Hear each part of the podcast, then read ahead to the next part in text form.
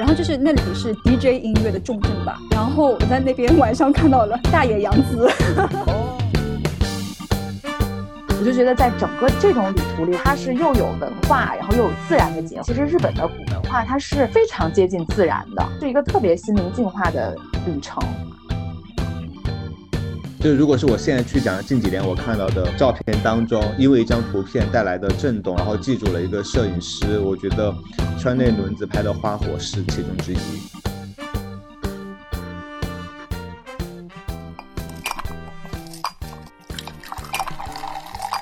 不知道去哪儿去嘎嘎，不知道听什么听 Oh my God，和我一起喝喝果茶聊聊天。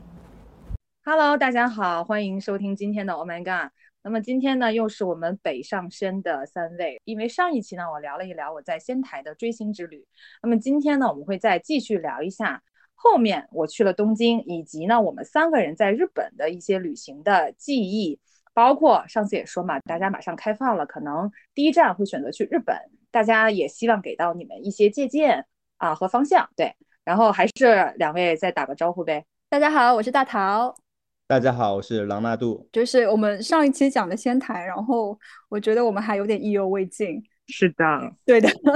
然后后来，呃，贾老师去了，从仙台去了东京，是吗？对，因为这次我就是，其实就是请假出来嘛，时间也没有，就时间很紧张。因为在仙台追星，因为看了三天就已经四天，所以我在这次东京的时间就很短，因为也大概就是三年没有去日本了，本就是一定要在东京。停留一下，所以我在东京待了三天。你觉得就是疫情之后的东京给你的是一个什么样的感觉啊？因为可能也是因为就是去之前报的预期非常的高，就是心心念念想出去，然后包括以前日本的一些记忆。然后我去到东京的话，因为上一期我也在聊，就是我在说，好像因为去年日本的这个 GDP 已经低于台湾了，就是我我去到东京，因为正好那天是下雨，然后呢，我的第一站呢，我就去了 Ginza Six。因为我之前觉得 Ginza Six 还蛮好逛的，我就想先去扫一下，先去银座转一圈。然后当天第一天的安排是先去银座，然后再去表参道。然后呢，当天的第一天到东京的感觉就不是特别的好，就是可能也是因为我的预期太高了，我就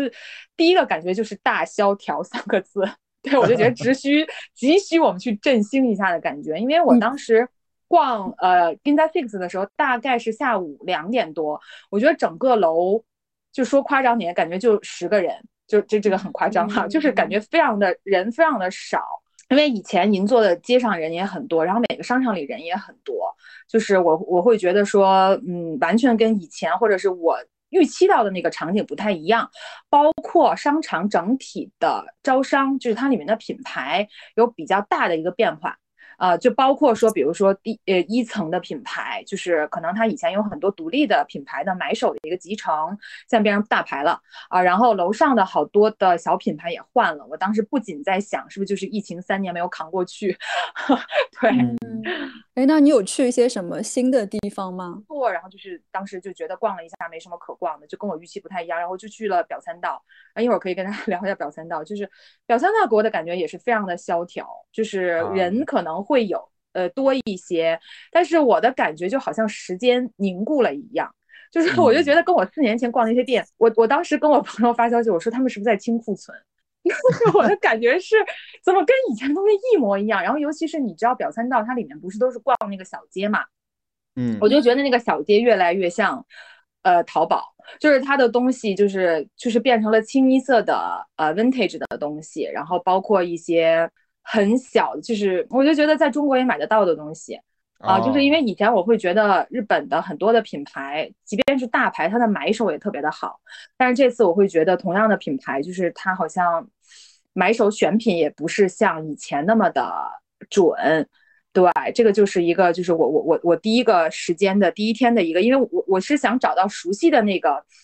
感觉嘛，但是我就觉得就。太熟悉了，就是它没有变，就是它没有变，对，完全没有变。然后第二天还挺惊喜的，因为我以前不太喜欢去喜布亚，就是不太喜欢去涩谷，因为我就觉得那边很乱，就是人很多。但是这次我逛了那个 Parko，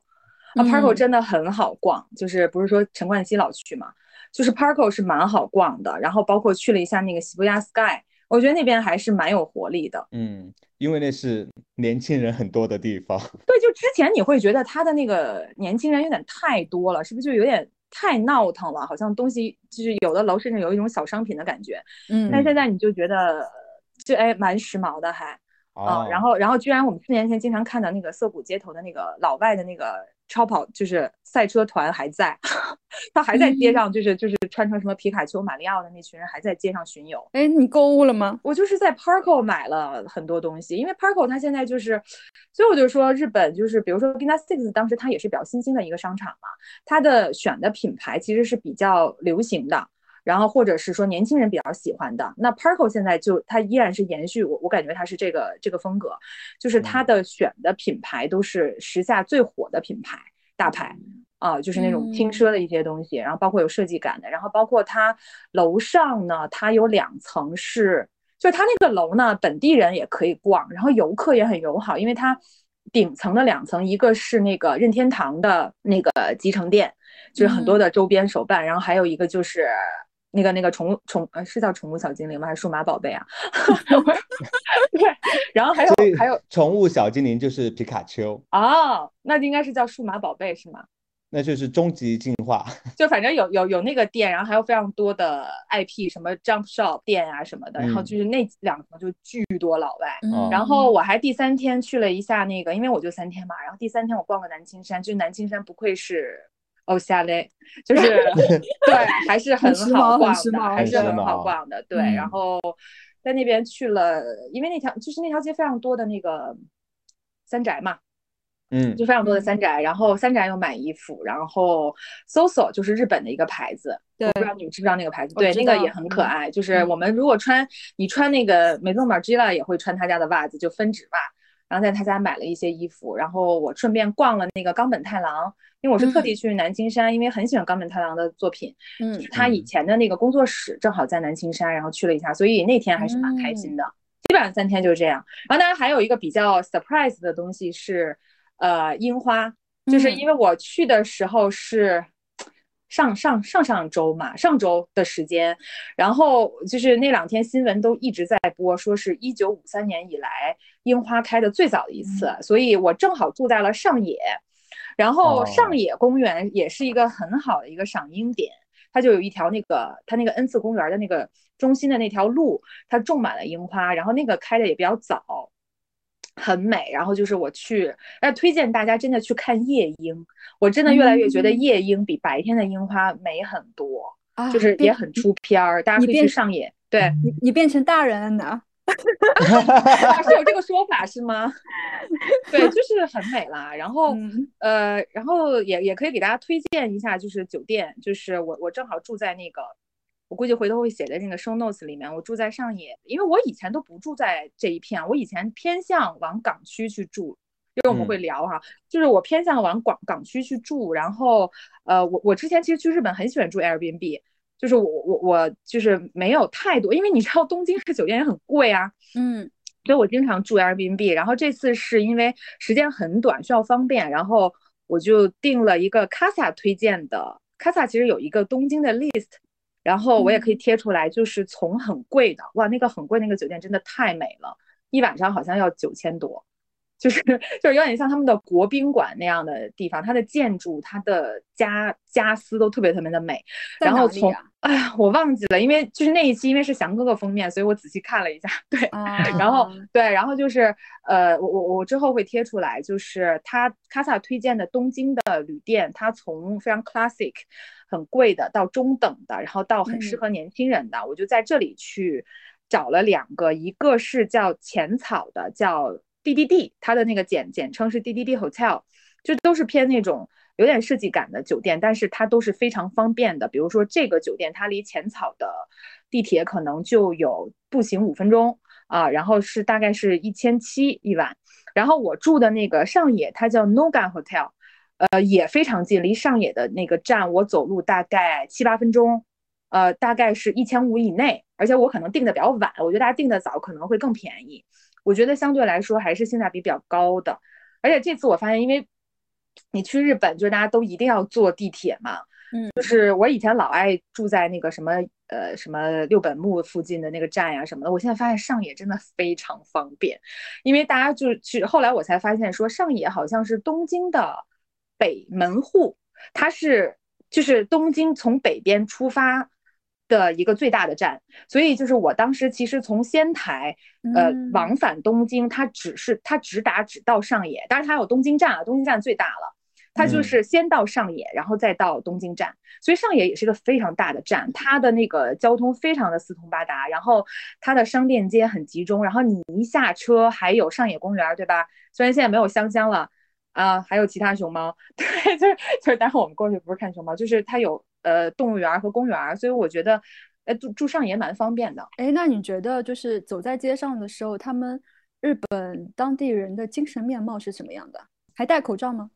哦，全员。哎，你这个问题很有意思，就是我去的，对我，哎，我去的时间就很很绝，就是我正好去到东京的第一天是他们的口罩禁令解除。嗯，啊，对，正好是他们的解除。然后呢？所以我去的时候，大家还全戴着口罩。然后我晚上看新闻就很好笑，就是他们日本人很喜欢做那种奇怪的统计，他就他就放那个摄像机在那种大站的门口，他就是拍一天，他去看每个小时或者每每一天那几天的戴口呃不戴口罩的率如何 啊？对，就是反正我忘了那个数据了，大概是还还蛮快的，就是本来可能第一天是百分之十的人不戴口罩。啊，然后慢慢的每天往上攀升，就是因为正好今年呢，日本的花粉症又很严重，对，所以本来日本人又很爱戴口罩，然后这个时间又是花粉症，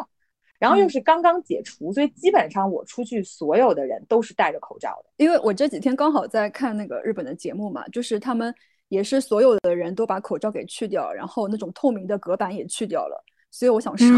对，应该就是他们可以。就是不戴口罩了，这样对，所以我觉得等大家差不多七七八八可以办签证了，过去就应该是完全开放了。那我觉得听 Jennifer 就是分享这么多现在东京的现状，还真的，反正起码跟我印象当中的东京，我觉得相差挺大。你你来聊一聊。对，就是我你刚刚讲的就是比如说表参道，就是现在给你的感觉是比较萧条的一个状态嘛。嗯。但其实我。我第一次去那个东京的时候，我当时就是因为表参道不在我的计划当中，我我当时是有计划说我要去几个特定的街区，比如说像新宿啊，那个新新宿啊，新宿什么鬼，就是会想会想去新宿，然后想要去银座六本木，就是这个是很明确的一个目的。然后我是同时呢有一些想要逛的品牌的店。对，嗯，然后其中有一家，它是在那个表参道，所以我当时我我在去之前，其实我对表参道的认知度是非常低的，它是甚至远远低于代官山这样的街区。但我到了那儿，我就发现我好喜欢它。可能第一，它给了我一个就是意料外嘛，就是 逛街逛到的一个好地方。然后第二个就在于你刚刚讲了嘛，我觉得他们当时各大品牌的从他们的装修。到他们的选品这两个部分，我觉得特别的好，特别是那会儿我我去的时候，应该是一八年到的东京，就是那会儿东京有很多，就表参道有很多品牌是国内还没有的，像什么小狐狸这些都还没有进入中国。对对对对，就那会儿真的是能够在表参道看到很多可能很小众的一些欧洲品牌，但是质感又觉得非常的好，然后他们那个。店又都是那种非常 fancy 的样子，所以逛起来很舒服，而且会给我的感觉就是，如果我厌倦了就是去银座那样的地方买东西，我更愿意去表参道去购物啊。所以其实，在我的印象当中，表参道是我其实是如果说今年或明年我要去日本，是我非常想去的街区之一。嗯，我就觉得就是因为表参道其实它很方便嘛，就是它离哪儿都近，然后它继续往往下走又是呃西布亚又很很近，然后元素也很近，就是包括其实它两边的小路有蛮多好的餐厅啊什么。你说，我记得就是之前我我从我有一次从日本回来的时候，然后你还跟我推荐说，我其实是可以去住赤坂，因为你觉得赤坂周边有很多好的居酒屋。是我推荐的吗？你确定是我吗？确定是你。我怎么会推荐那种地方？没有。大头，你喜欢表参道吗？呃，我觉得表参道还行吧，因为太官方，不算是太我最喜欢的地方。那我先来讲一讲东我对东京的印象吧，因为我其实也是有一一阵子好一阵子没有去日本了嘛，所以我印象当中的东京还是我当初的那个东京。我当时我记得我第一次对东京的印象是，哇，这就是日剧里的东京，就是跟日剧里一模一样。然后它的街道也不大，然后高架的规模也很小。就是我觉得东京它整个城市就像一个乐高积木一样，一块块堆起来的。嗯，对，然后好像就是可以随时组装拼起来，变成一个变形金刚。然后，因为我觉得东京又看了很多那种，嗯，像动画片啊、动漫，然后像哥斯拉这种，然后我就觉得东京就很像一个有机的有机的动物吧，就是一直给我这种感觉。然后逛了一整圈东京之后，我就会觉得哇。就是我当时是蛮震撼的，我就觉得哦，就是东京它每个地方，因为它东京有二十三个特别的区，我就觉得它每个区的特色都非常鲜明。就比如说，我从地铁去到惠比寿的时候，然后那个地铁一出来，然后就有那种广告词，上面写着“欢迎来到大人的世界”。然后我当时真的吗？对，然后 我前面还就是有一个呃女性，刚好又穿着很优雅的和服在走。拿着一把那个伞，然后我就想说，哦，就是你，比方说像穿那种迷你裙的那种辣妹，好像不会在这里出现。但比如说我去到，对我去到涩谷或者竹下通、元素这些地方，又是很多年轻人、学生、潮流辣妹的地方，你就会觉得一个如果穿着很优雅的呃和服的女性，好像也不太会出现在这种地方。对，所以我就觉得，呃，东京很妙，就是每个区它的那个。人群分类都很有趣的，就比方说有很多那种，呃，像上野公园里面，就是会有很多主妇推着小孩的车在里面走，或者说一些啊流浪的那种艺人在里面唱歌啊，我就觉得很有趣。它是一个很混合的地方，所以然后我在去东京之前呢，我还买了一本书啊，他这个书就是介绍东京的各个建筑的，所以其实我去东京也是去看了一些建筑，而我觉得。好像每个人去东京都可以找到属于他的东京，就是你喜欢艺术的、展览的，你就可以逛很多很多艺术馆，对不对？这个就是超级大都市的魅力。对对，就像森美术馆啊，然后就是哎哎，我以前真的是每次必去森，对对对对，很棒。然后森真的很棒。对你喜欢建筑的物的话，你就可以去看建筑。我记得我当时呃做了一个很好玩的事情，就是我搜集了我能够所有看到的所有的 post 海报。就因为它的展览艺术展览馆，或者说它的那种餐厅，或者说你去到哪儿，它都会有那种宣传海报，然后或者有些街区也有宣传海报，然后他们的设计又非常棒。我把这些海报全部都搜搜集回来了，对，然后因为他们的设计又很好看嘛，我觉得特别有意思。嗯，那你最喜欢哪个区？嗯，我觉得称不上我最喜欢，但是因为毕竟。我觉得最喜欢的话，可能要住的久一点才会有体会。但我我会对有一些区域，我会可能再想去的，比方说像下北泽，因为下北泽当时，因为我很喜欢逛那种小的小的街道，我觉得下北泽就很舒服。还有一个地方，其实哦，还有呃那个神保町，神保町它是那个古一条古书街，然后还有很多咖喱的店在那边，还有很多一些唱片店，然后包括。那里也是啊，明治大学的附近嘛，就是很多大学生走在街上面。我当时真的是非常非常羡慕在东京的大学生的，我就觉得，就他们就是那种文艺的活动的范围真的是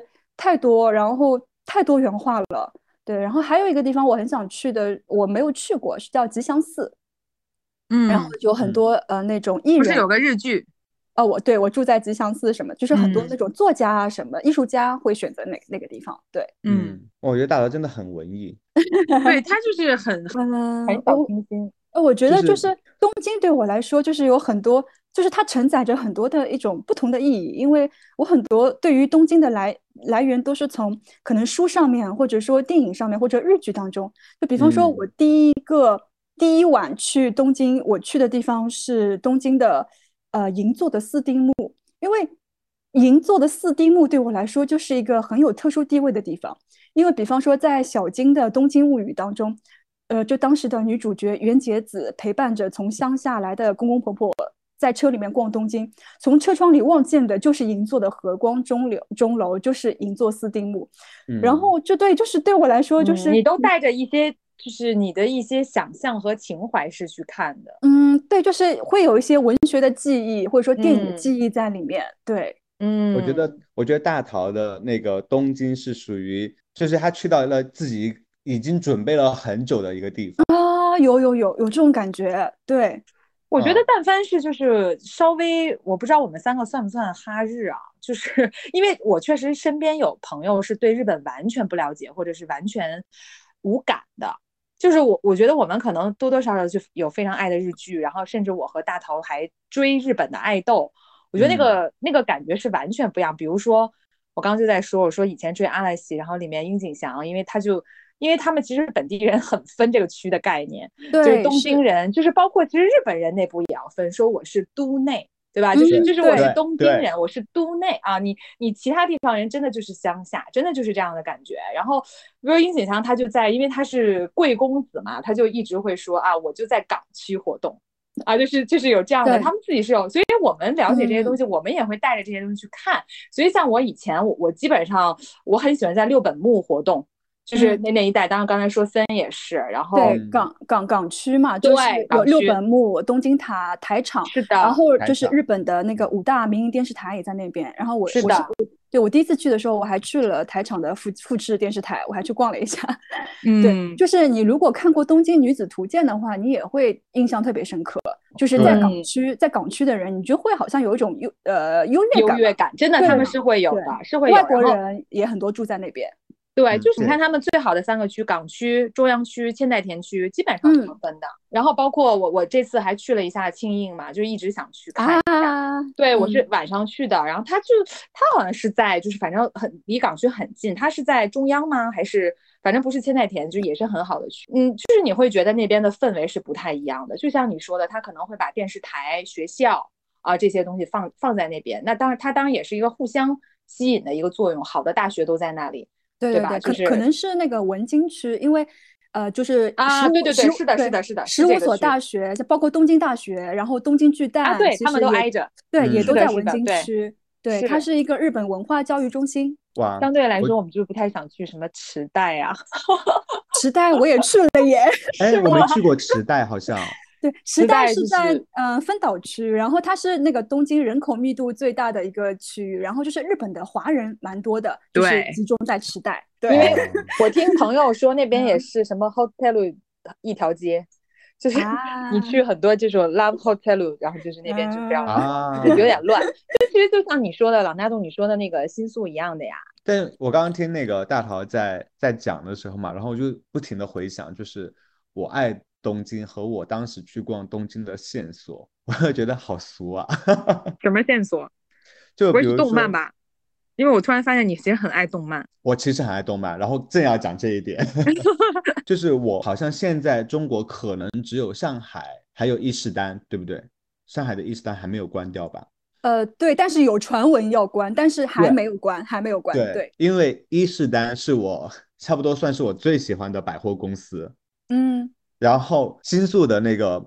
伊势丹又是我伊势丹当中最喜欢的一家。我对伊势丹是有一个非常深的一种就是心理的链接，就是在于我有个很喜欢的动漫叫做《东京巴比伦》，在在这个圈子里面会 会有很多粉丝的一个一个动漫，就是因为它它就是非常典型，它奠定了那个美少女美少年画风的基础，是一个 BL 漫画，但它的故事非常的好。然后其中有一个就是它里面的主角，他是一个阴阳师，就是他的第一个故事，他是分分分故事讲的嘛。他第一个故事就讲说，说有一家的女儿，就是她就是走火入魔了，然后感感觉是被鬼上身了这种。然后呢，就邀请这个阴阳师去看是不是这方面的问题。然后这个阴阳师后来就就是要去帮那个女生去驱魔，大概是这样的一个故事嘛。然后他就说那个其实是他身上穿的那件香奈儿的套装。然后说为什么那件衣服上会有这么大的负面能量？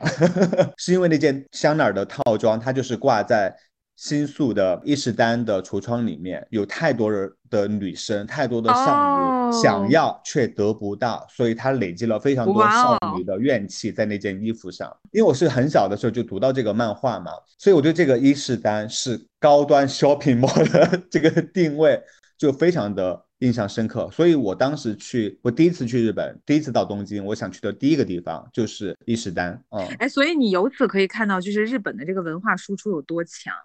就是像像我们三个，其实就是来到这个东京，就像大桃说，他第一次他就是感觉像他的日剧里的是一样的，真的是带着文化的提前的植入来去看这个这个超级的这个城市。而且你刚刚不是提到了动漫嘛？就是我觉得日本就是我们小的时候那代的动漫，对我觉得他们有一点是非常具有文化输出倾向的。你比如说像那个《灌篮高手》，就基本上《灌篮高手》里面所描绘的那些东京的建筑，它跟现实场景几乎一模一样。对我去了他镰仓那个最有名对呀，你当时镰仓最火的时候不就是因为这个吗？嗯，就是我觉得它就是因为太像了，它完全就是那个远景重现，包括它的地铁的方式，它建筑的那个规格，所以你走到那个场景当中，你觉得你是在不同的次元当中切换。嗯，对对对，这个就是像新海诚他的电影也都是，呃，找得到。就是对应的地点的嘛，很多都是这样的，嗯，或者说整个日本，它确实是有一种非常强的，就是起码我觉得对我们这代人来说是有很强的一个一个文化上的影响的。而且我就想说，就是东呃日本，因为我去了非常多日本的地方，我真的觉得它就是分成日呃东京，就刚刚我说的都内 和东京外，就是真的是就是东京，它真的是一个无可替代的一个超级大都市，就是刚刚大头讲的这里。不同的区，它都在容纳不同的人，它非常的多元。而且我觉得东京还有一个点，就上次我们在聊城市的时候也有聊到，就它有非常多的犄角旮旯儿，就它有非常多可以藏匿一些小东西的地方。就是这个城市，当然跟它的人口密度太高也有关系。它大，它可以去非常 fancy 的地方；它小，它可以钻到钻到很小的地方，有一个非常有意思的一个地下的一个什么地方。就是它是一个，就是它真的是一个适合你去。住一段时间呢，我一直觉得，所以我每次如果说在日本，我我一定大部分时间都在东京外，因为我希望有一个比较完整的体验。然后最后去东京呢，我会去选择我比较喜欢的几个区，比如说以前我最喜欢代官山，当然这次代官山我也稍微有点失望，但是我觉得南青山真的大家还是可以去的，就是我会选择我喜欢去的几个区域，然后去看几个展就好了。你这次去根基美术馆了吗？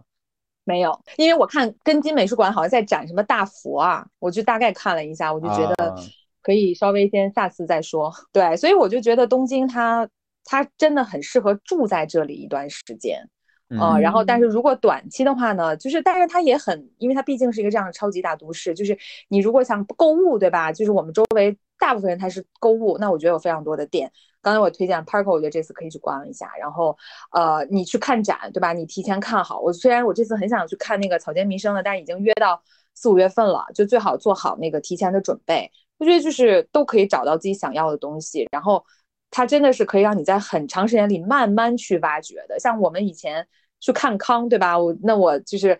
去东京也很开心啊，就是在平安夜的时候去看康，然后包括。呃，就是跨年的时候，那个，因为我基本上我也是每次都是跨年的时候去日本，呃，就是包括春节的时候我会在日本，但是因为日本的农历春节和阳历春节是一起过，就是都是一月一号，对，但是他们对吧，就是他的除夕也在那天过，所以就是第一我们会感受到非常浓郁的这个节日气氛，当然一个不太好的点就是后面三天所有店都关门，对。对，就是其实跨年的气氛也特别好，因为我就是就是我我真的是好几次在那个跨年的时候，那个西西布亚就是表参道那那一趴到西布亚那一趴，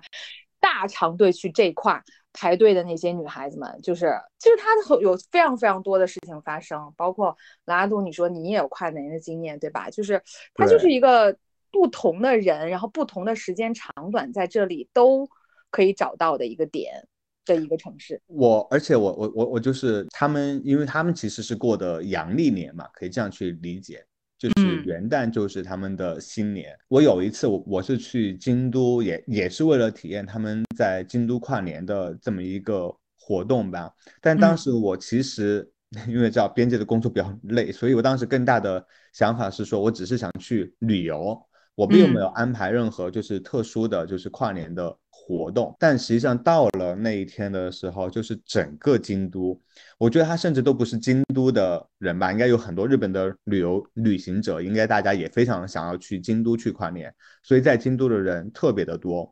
然后到了晚上，我们当时应该是随便走的，我我现在忘了具体是哪一个寺庙，但是呢，就是有非常多的人都去某一个寺庙，就是像参加庙会的那个样子。然后我当时就跟着人流想说，啊，大家都去哪，了就跟着去看一下。结果那一次非常的治愈，就是从它它其实是在山上，但它整个寺庙的庙会的活动是从山下就开始了。所以你进入那个要进山的那个口开始，它两边都是那种卖宵夜的那种，支起来就是非常典型动漫里面的那种场景，就是两边都是卖各种庙会的东西，而且这个场景我就觉得跟蜡笔小新一模一样，就是里面卖的食物也都是蜡笔小新吃的食物。坦白说，我觉得没有那么好吃，但是它就是特别夸张的什么章鱼丸子啊，或者是说烤肠啊，但是它的。样子就是跟你在动漫里面看到是一样的，然后所以你很有购买的欲望，你觉得我在这个场合一定要买这些东东西，然后我们就一路上就是吃吃喝喝，然后就走到那个寺庙，刚好那个时间比较晚，就碰上他们整个要跨年的那个仪式，就这个是我完全出乎预料的，他们其实是有一个引香火的一个仪式，然后就会有穿着那种传统的日本服装的很多人，他们围坐在那些地方，然后会有一个。比较年长的人，他在主持整个仪式的过程，但这个仪式最终他们是要去点燃一把火，那谁来点这个火呢？他们会选一个特别好看的小朋友，对，然后那个小朋友也是穿着非常典型的传统的日本日本服装，就白色的，然后他那个帽子是黑色的，但当时就人太多了啊，但就是他会清出一条道。然后所有人呢就架就架了一个很简洁的轿子，然后把一个小朋友给架过去，然后就慢慢的慢慢跟着他走，然后最终这个小朋友要类似于要完成一个仪式之后呢，那个年长的人他要在一个地方去生活，然后就点燃了那个火，点燃了之后呢，它其实相当于是是一个祝福，就是你可以在寺庙去拿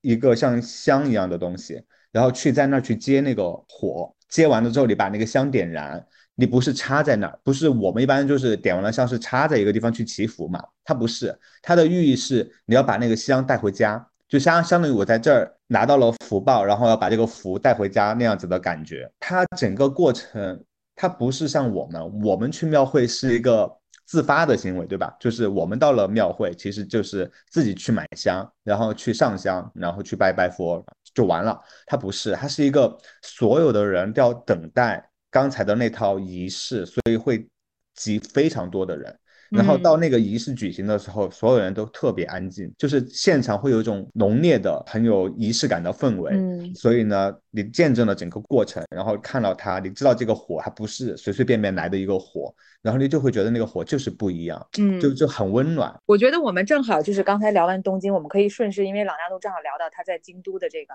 我觉得，因为我刚才讲，我就觉得日本就分成东京和东京外，然后我觉得可以聊聊我们在东京以外的一些城市和体验和它相关的一些日本文化。就比如说刚才朗大度提到的这个今年跨年的这个庙会，因为日本其实很神奇的一个点就是。他其实没有自己的一个原生的一个宗教，或者是他们不太是那种偶像崇拜式的，他们其实是自然崇拜。他们最底层的哲学是神道教，就是其实神道教也是自然崇拜的一个表达。呃，其实他们的这个也很有意思，就是比如他们在新年，他头一天去会去神社，但是他烧头香呢，他要去寺庙，就是又是佛教。所以就是包括他之前那个佛教，其实传入日本的时候，也跟神道教是一个非常强的一个结合的。就我们可以聊聊，就是包括日本，他从他自己的一些，因为我觉得走出东京以外呢，因为东京毕竟是一个真的是一个国际的大都市，就它有太多城市的文化可以去看了。但是走出东京以后，我觉得更强的是我感受到的日本本身的。就它比较古的自己的 culture，它自己的文化，就比如说它很强的一些，比如说我们会说花火大会，可能我和大桃都去过，这是它一个最强，就是很强的一个 IP。比如说我去的那个高野山，它的那个佛教的发源地，它的三大灵场之一。比如说还有它的那个熊野古道，我也去了，就是它也是世界三大朝圣路之一，它就是它的神道教的一个整个的一个朝圣路。我觉得刚刚那个 Jennifer 说的那个。日本分为东京跟东京以外，我觉得从某种意义上蛮对的，因为日语里面有一个词叫做上京 （JOQ），嗯，就是从东京以外的人来东京都要都属于上京，对，就是很像以前好像这种古代中国的那种考什么考科举上京赶考吗？上京对对，那种那种感觉，对，所以我觉得东京在意义里面是还是。不太一样的，对我我其实东京以外的经验挺少的，就是我去了富士音乐节，Fuji Rock，我我去了也蛮蛮好几年以前去的了。夏天的时候有两大音乐节是蛮出名的，一个是富士摇滚音乐节 Fuji Rock，还有一个是 Summer Sonic。但是 Summer Sonic 呢，它就是场地大部分是在室内，然后富士音乐节呢，它是在外面，在森林里面。所以就是富士音乐节给人的感觉就是一个充满大自然的这样的一个，而且大家都去 camping。对的，然后它其实说是说是叫富士音乐节啊，是因为它之前刚开始它办的时候是在富士山附近的天神滑雪场举办的，然后因为地理位置呢不是非常理想，所以一九九九年开始搬到了那个苗场滑雪场。哎，我也是从上野站坐那个两个小时的新干线。到了那边，我跟我的我是跟我的朋友一起去的，然后他是为期三天嘛，然后买了一个三天的通票，就是这个通票里面也包含了一个 camp camping 的票子，然后我的朋友是就非常感谢他背了那个呃帐篷，但那个就是一个很大的空地，我我觉得对于富士音乐节，我觉得我现在想起来就是好像一个梦哎，我就觉得实在是太梦幻了，就是你走进去你就感觉去了一个完全不一样的世界。因为它这个苗场，它这个地方，它在冬天就是一个滑雪场，然后到了夏天呢，它变成了一个音乐节，所以它整个地方它其实是一座森林，然后你进去之后好像就走进了这个森林，然后它的它有好几个舞台，然后这每个舞台都在不一样的地方，就是有些舞台可能是在很蛮大的，就是有一大片的那个草地。然后有几万人可以待着一起听，然后有一些舞台就是很小很小的，在一个可能你要经过一个什么木木木头的栈道进去的一个，可能只能容纳几十个人的那种小舞台，就是我讲，我觉得三天你去探索这个地方都探索不完的一种感觉。嗯，你觉得那儿的人怎么样呢？人就是我当时去的时候，基本上都是日本人，对，也没有看到什么外国人，哎，对。那他们是玩很嗨的那样的吗？哦，没有，没有很 嗨，因为我就在想说，很很很秩序，很秩序，对对对。但是我当时其实会觉得，哦，他们，我跟你的想法是一样，就是他们偶像类，就他们穿的非常时尚。嗯，就是他们的那种山地系的那种装扮，你知道吗？就是其实，比方说我们现在疫情之后，我们很流行去外面野营啊。因为日本的 camping 是非常先进，对他们非常非常成熟，他们有太多品牌了。是的，对。然后他们的穿着就是哇，你就会觉得，但是晚上会有蹦迪的，对，晚上会有蹦迪。他们蹦迪怎么样？我总觉得日本人不太会蹦迪。就其实到了晚一点的话，还是有风的啦，还是有的。没有，我觉得我觉得大桃不适合回答这个问题。对，因为他自己也在旁边，就是很安静的。对，首先就是我会觉得他们呃很有秩序，每个地方啊都会排队啊或怎么样，完全就不会。对我来说，就是学到的最大的一课就是它的环保吧，环保意识，就是日本人的环保意识，我真的是觉得很厉害。因为富士音乐节它其实是全全亚洲最大的音乐节，然后是全世界最干净的音乐节。对，嗯嗯。然后我去的时候，你就会真的地上是没有一个垃圾的。然后，比方说，在每一个公共厕所里面，它就写着一张纸，它上面写，就是我当年哈，它写的是，去年富士音乐节一共来了七十万人，你现在用的厕纸正是去年大家用的纸杯制成的。对，然后在每一个会场里面都会有头戴着富士山的。这样子的一个工作人员吧，一个 staff，每天都在巡回举牌宣传，不要随便扔香烟啊。然后你在路呃会场的入口处，你都可以看到免费派发的那种烟蒂烟蒂盒。然后还有就是非常多的那种宣传森林的知识，因为从二零一一年开始，富士音乐就启动了森林的保护项目。对，所以森林的保护也是就是富士音乐节很很重视的一部分。对，那你有没有听到让你至今印象深刻的音乐呢？当然有啦！我当时去的时候，是我其实当时去的时候，我我非常喜欢一个日本的冲绳组合，叫做 Begin。他们有一首非常呃有名的歌，叫做《泪光闪闪》。有一部日本的电影还为这首歌就特地做了这部电影，然后女主角是长泽正美。然后我其实当时不知道 Begin 要来。我可能没有仔细看他的 list 吧，对，让我看到比就是听到在现场听到他的歌的时候，我就是眼泪刷一下就下来了，对。然后当时还就是因为他当时还是在一个最大的舞台，就是容纳四万人的那个 Green Stage 绿色舞台，比较一些高知名度的那个表演人都会在这边演，就比方说像呃 Jack John Johnson，对，Tra Travis，嗯，对，然后都有，然后还有当时是我记得。当时刚刚开始红起来的那个新西兰的那个歌手 Lord 也来了，还有还有一个非常大的惊喜，就是在那个一个红色大天幕的舞台，它是富士音乐节唯一的一个室内舞台。然后就是那里是 DJ 音乐的重镇吧，然后我在那边晚上看到了大野洋子。哦，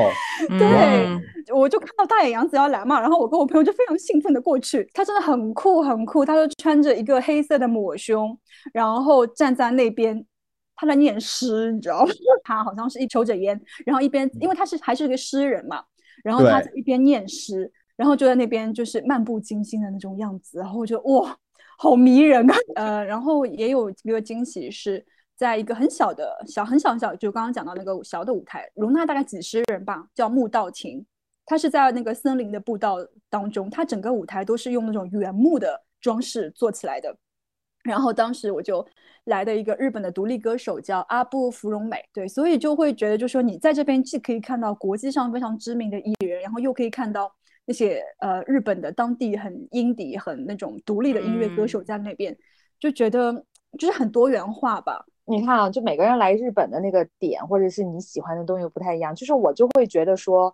呃，比如说如果我要听森林音乐会，我可能就不会去日本，就是因为 Fuji Rock 非常有名嘛，就是我身边也非常多人去那儿，我就可能我就会去。德国去选一个更疯一点的地方，或者是怎么样？但是就是这个风格可能不太一样啊，就是因为很多也带着家庭去去那个 Fuji Rock 的。就是我我反而去日本，就是我我上次也在讲，我每次去日本我都是治愈之旅，就是就是我反而更喜欢它更古早的一面，就是很 classic 的一面。当然，因为我也很喜欢他自己的那个。我刚刚讲他的那个自然崇拜的那个东西，就我就说到我的这个最难忘的这个点，就是我之前去的，我一七年去的那个熊野古道，就是我去日本，我去 plan 我的计划，我就更喜欢去这类的东西，因为我也在说，我也很喜欢日本的乡下，就是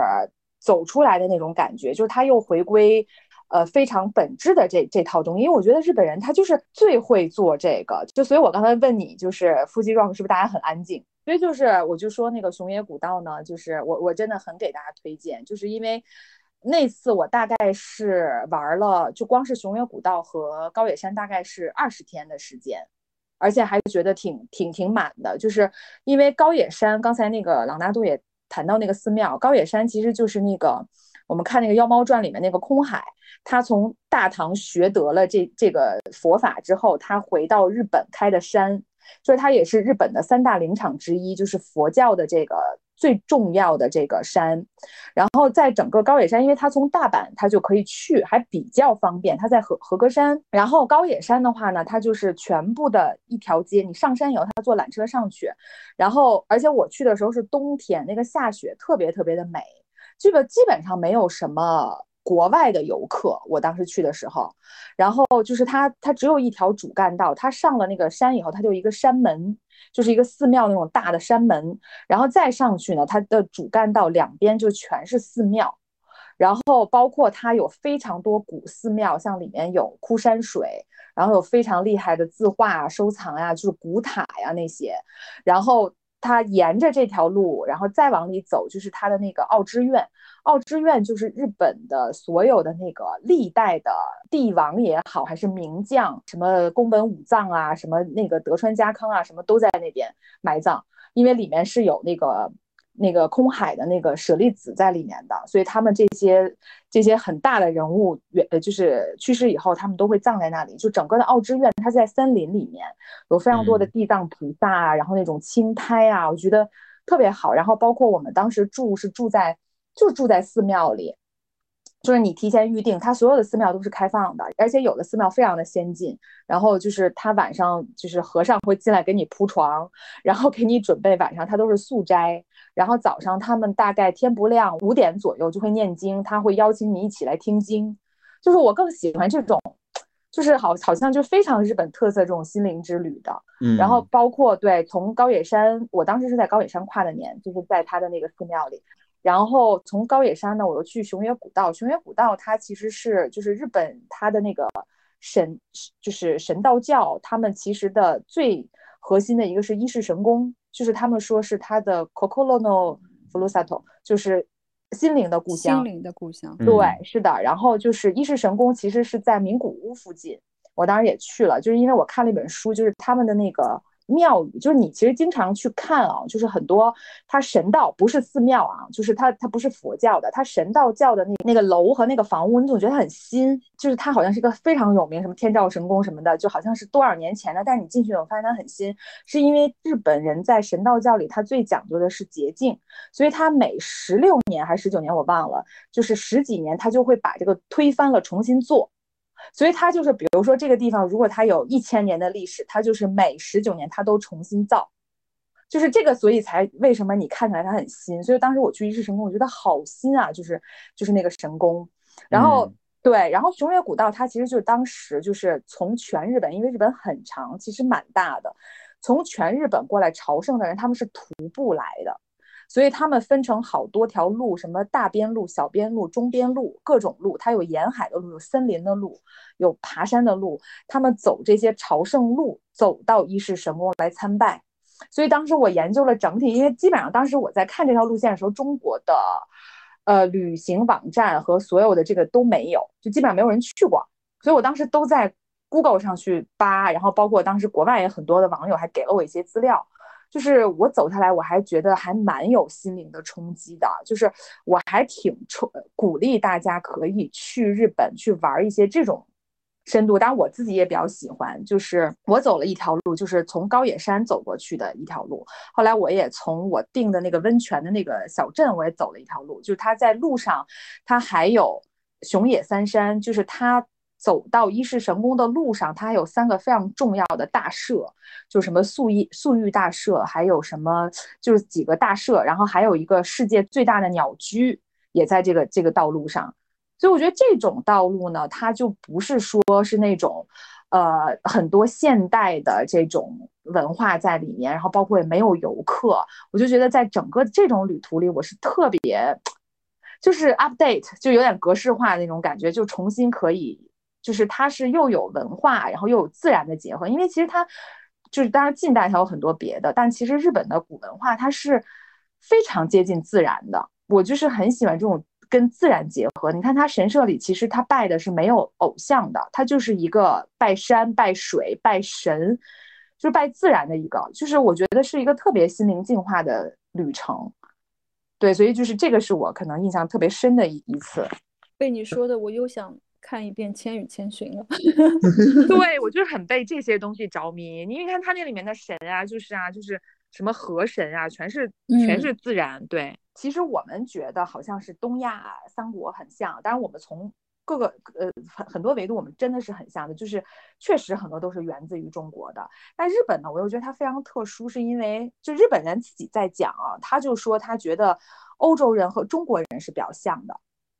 就是他认为，其实日本人和中国人是不一样的底层逻辑。他就觉得说，欧洲和中国人呢都是思辨的，就是就是，比如说最早的像我们说这个古希腊的这个这个这个辩论场，然后包括其实同期我们是那个春秋嘛，诸子百家嘛，就是他觉得整个中国人和欧洲人都是非常思辨的，他的哲学的根基是要。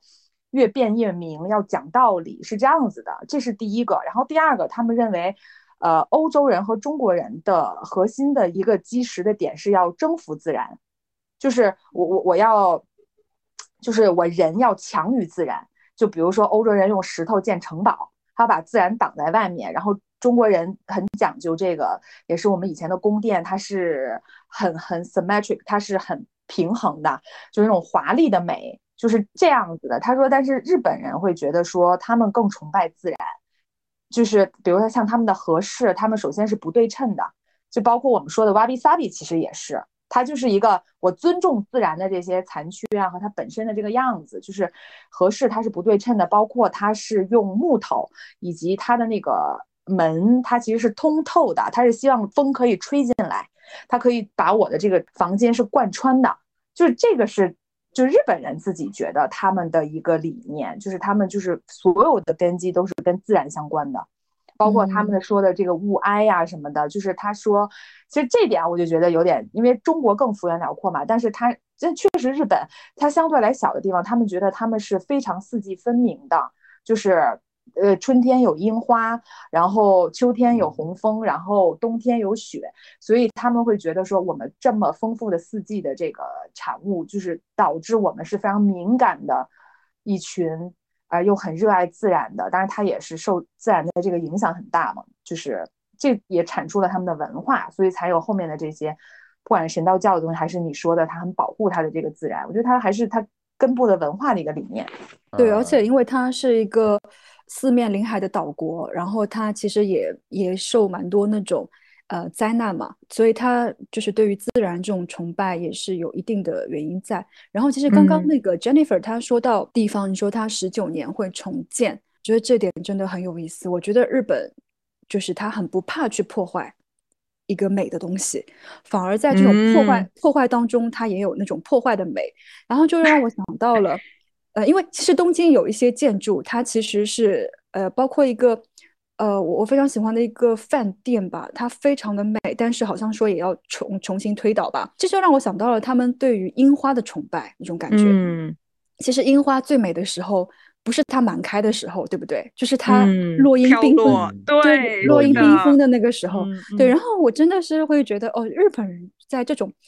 呃文化的当中，就是又细腻又矛盾，然后。又又又纠结，然后又又很敏感，对，然后这个点就是很耐人寻味，就很微妙吧。包括你说那个花火大会啊，就是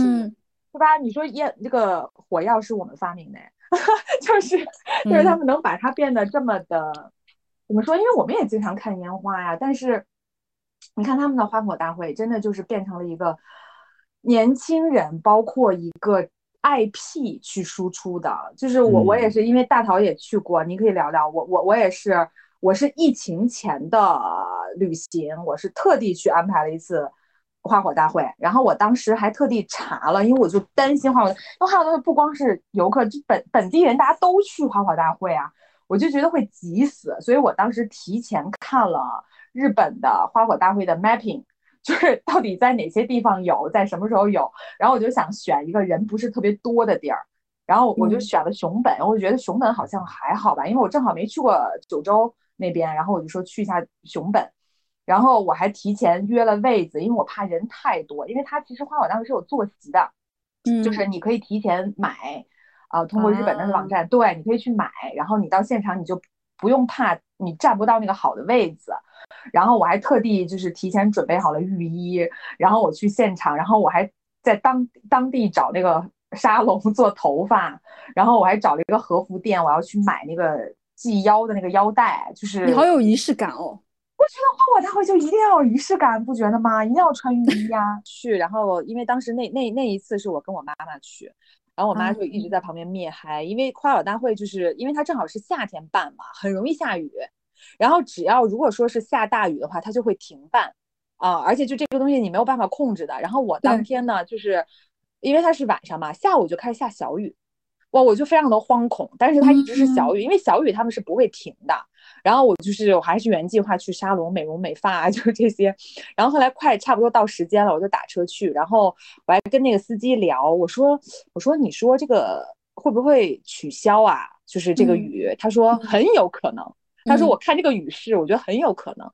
然后我妈就在旁边一直面，还说：“赶紧回去，要下雨了，肯定下大暴雨，肯定取消，我们回去吧。”就是一直在面，还包括我妈也是说：“你干嘛要穿成这样啊？就干嘛有有什么必要？”但是我心目中，就是因为我也看非常多的日剧动漫，我就觉得 啊，这个就是很很重要的一个仪式啊。然后幸好就是我去到那儿以后呢，就是雨就停了。我每次去日本点儿还挺正的，包括我这次说看樱花都是点儿还挺正的。我去到那儿它就停了。然后呢，我就去找那个位子，然后哎呀，哎呀，日本人真的就是还蛮细心的，就是他会有工作人员在那个座位区，然后还有一个小哥给每个人擦椅子，就是因为下刚刚才还是下了一些雨，他就是准备好了给每个人擦椅子，然后还准备好了那个塑料布铺在上面。就是很雅萨西，全都准备好了，然后我们就一切就绪，也是因为其实花火大会有也会有庙会，就是朗纳度说，因为那个庙会其实他们所有的大型的节日，它基本上它都会就是嘉年华嘛，对吧？它一定会配这个东西，对嘉年华，所以我们也是买了一些东西吃吃喝喝，然后拍照啊，然后就就位以后，然后我当时还挺，哎，我不知道，我就觉得他那个花火就真的开始以后，真的是。蛮有那种那种激动人心的感觉。我我当时总结了一个点，是不是因为它配乐呀？就是你知道吗？就是因为真的是就是呃，因为它的花火呢，当然你说漂亮的烟火我们也有，但是它的花火它有几款，我觉得是特别日式的，就是很纯色的那个，就是你们肯定也有看到那种很纯色的大花儿，就像一个菊花散开，就是非常很多非常多纯色的那种烟火，它不是特别绚丽，但是嗯，它非常的纯粹，那种烟火给人感觉特别强，然后包括它配的那个音乐。哦，我真要附上，一会儿发给你们。就是那个音乐，就是，哎，觉得就是又是代入，就不知道是看日剧的感觉还是什么的感觉。就是那个音乐，因为是流行歌曲，就是很很日本的那种，很 J-pop 的那种流。没有没有没有，它是完全非常 J-pop 的那种那种流行歌曲。对你就会觉得特别，不知道是热血还是什么。因为在日本文化里，他们看花火大会就是要恋爱啊，就就是花火大会就是跟恋爱是紧密的，就是。在一起的呀，就是你去看花火，你要先那个弄金鱼啊，对吧？捞金鱼，捞金鱼，对，然后怎么样的？然后在花火上你就表白了，对吧？就是会这样的，就是你会觉得哇，我就被带入到那个情境里面去了。但是在刚才 Jennifer 在讲那个看花火，就是当然，就日本有非常多就是影视作品都是跟那个花火大会有关嘛，包括那个东野圭吾连一些 悬疑小说也会有那个花火的场景。但我当还我我我刚才就是脑子里面一直回想的一幅画面，其实是川内伦子他拍摄的花火。啊，是我非常喜欢，我我有这本那个写真集，对我很喜欢那本，就是非常想要推荐，就是大家可以去看一看，就是我觉得那个是我，就是如果是我现在去去去讲近几年我看到的照片当中，就是因为一张图片带来的震动，然后记住了一个摄影师，我觉得川内伦子拍的花火是其中之一。对，他是我非常非常喜欢的一位摄影师，嗯，我觉得他的拍的花火就是给我一种哦那种生命的感觉。他拍出了那种非常日本的一种文化，就是那种，就是你不觉得对？因为我正在看你说了，我就正在看，就是你不觉得又回到日本的美学吗？就是它是一种，对，它是一种悲的底色，就是日本的美学，它的底层一定是悲伤。就是真的是他，不管是你看，我们经常说日本说少年，少年感不就从日本来的吗？对吧？就是这些东西，当然每个国家都少年意气风发，大家都喜欢。但是日本就一直在强调这个东西，什么少年感啊，什么花火，对吧？花那个哈娜比花火大会，它就樱花，对吧？就这些东西全都是一个悲凉的底色，就少年啊，我我我我进入了社会就变成大人，就是我就不是这个东西了。然后樱花它飘落，它就不是了，花火它就是。你不觉得吗？就是它的特有的这种悲凉的底色的美学，嗯，那种短暂感。其实说到呃很 basic 的，其实就是因为它是一个岛国，然后它真的很小，它就是充满了一种非常不安定的感觉。嗯嗯，它的政治经济很有时候都不是就是他们自己可以掌握和决定的。所以刚刚其实讲到嗯花火大会嘛，然后我的我的那个花火大会是我在东京看的。然后东京它有三大花火大会，然后我就是我去看的是东京于田川花火大会，嗯，还有两个人应该爆多，对我还有两个是东京湾呃大花火季，还有一个是神宫外苑花火大会。然后我为什么去于田川呢？是因为它好像好像我可能刚好就扣到那个点那那个时间吧。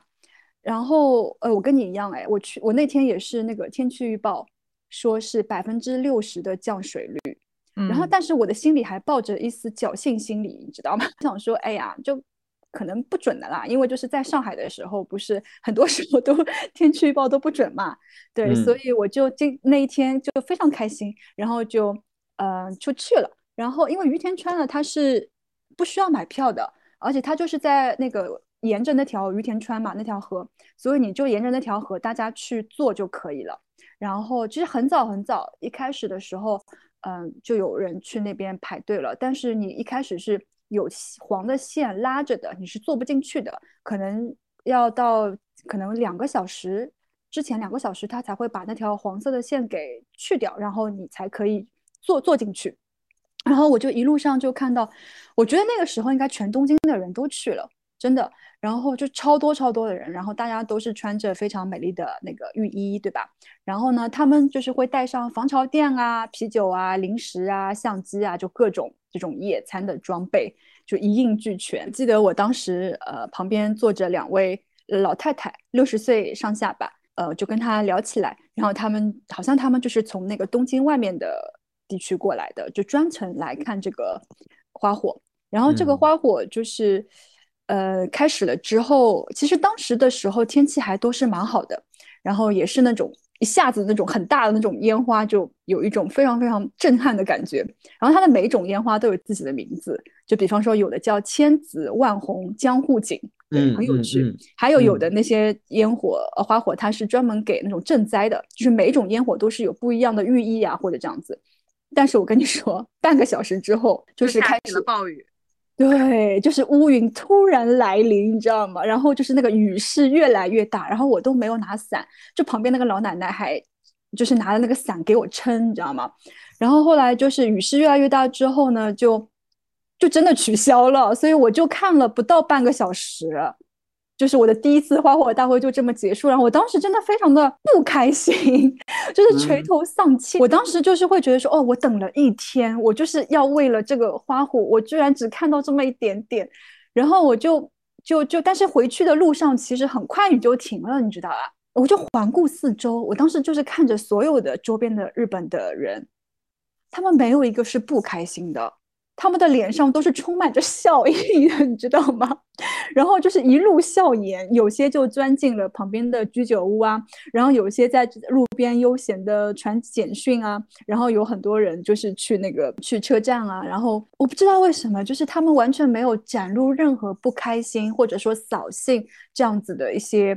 嗯感觉，然后当时我就。觉得哦，就是他们是不一样的人，就是有这样这种感觉，你懂吗？对，这个真的是这样的呀。就是上次我包括我说我追星不是也是一样嘛？就是日本人他非常的，就当然他的一个大前提还是他他要有一个集体的秩序，就他不可以就是你一个人说啊我今天不爽啦什么的，就是包括他们可能压抑也是在于这儿嘛，就是他对他是要忍回去，他要隐忍，包括他已经接受这种东西，很多东西。就你刚才讲的，呃，他可能很多的不确定性啊，然后包括他的这些资源的有限，他就是从小他可能都就接受到，就是说这个东西我再想要，可能他也不一定有，或者他可能不一定轮到我。呃，日语当中有一句话，就是我当初在学日语的时候，我其实非常不喜欢这句话，但是就是这句话在他们日常生活中出现的频率非常高，叫做呃，就是嘎达奈，就是。呃，这也没有办法呀，对，哎呀，这也没有办法呀，那也没有办法呀。我想说，没有办法，你就创造呀，就解决问题呀。但是他们好像不是这样，他们就还挺觉得说啊，那就是这样了。嗯，其实大家刚刚谈到就是这个烟花这件事情，我感觉我的思绪完全沉溺在那个烟花里面。我们 三个人当中唯一没有去日本看过花火的人，就是这个意象，就不管是摄影作品、文学作品还是影视作品，就是。它在我的脑海里面其实有非常多的画面，然后包括我觉得日本人他们有非常非常多对烟花不同的一个认知，就是像那个岩井俊二，他其实有一个作品叫做是少年们想从侧面看烟花，对，是的，对吧？那个那个他其实是讲了一个少年的故事，然后我脑海里面还有一个。一个故事，但我忘记了是在哪看到的了，可能是东京塔，就是里面有一个母亲，就是她想要去看正面的烟花，就大概意思就是说，因为她看到的烟花一直是侧面的，就是因为他们家所在那个位置就不是看烟花的正位，所以他看到的烟花不是个圆的，是个扁的，所以他就一直有个愿望，他想要去看正面的烟花。我觉得。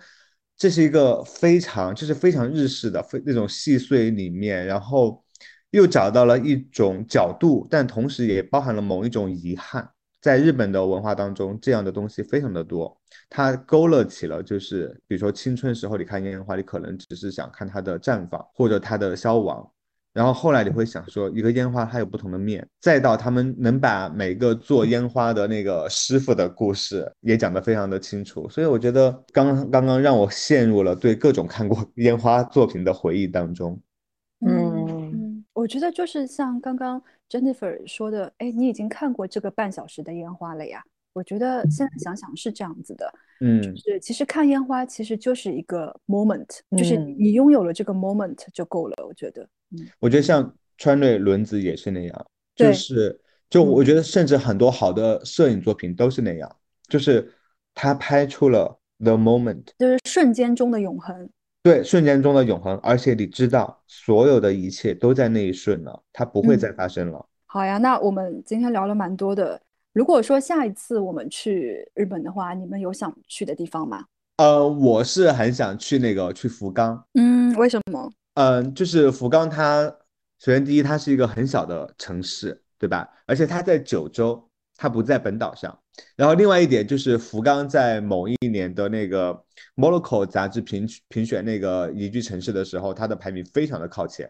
他就讲到了，其实他就说。就比如说像现现在我们在谈论一些，比如说未来城市发展趋势嘛，这个大概就是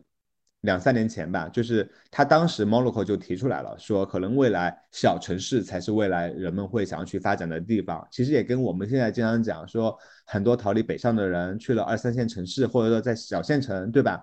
就是我觉得这个趋势是一样的。而他当时在用这样的一个标准去做一个全球城市呃评选的时候，福冈。